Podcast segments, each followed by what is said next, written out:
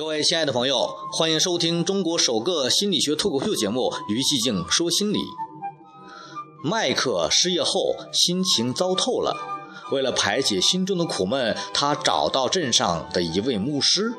牧师听完了麦克的诉说，把他带进了一个古旧的小屋。屋子里唯一的一张桌子上放着一杯水。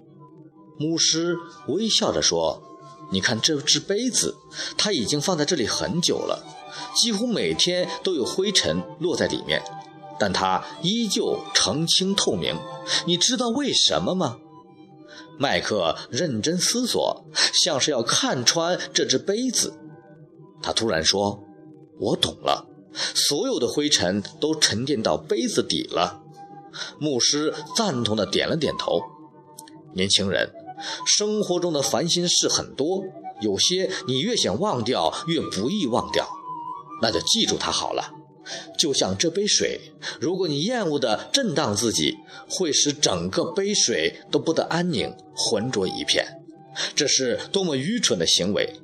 而如果你愿意慢慢的、静静的让它们沉淀下来，用宽广的胸怀去容纳它们，这样心灵并未因此而受到污染，反而更加纯净了。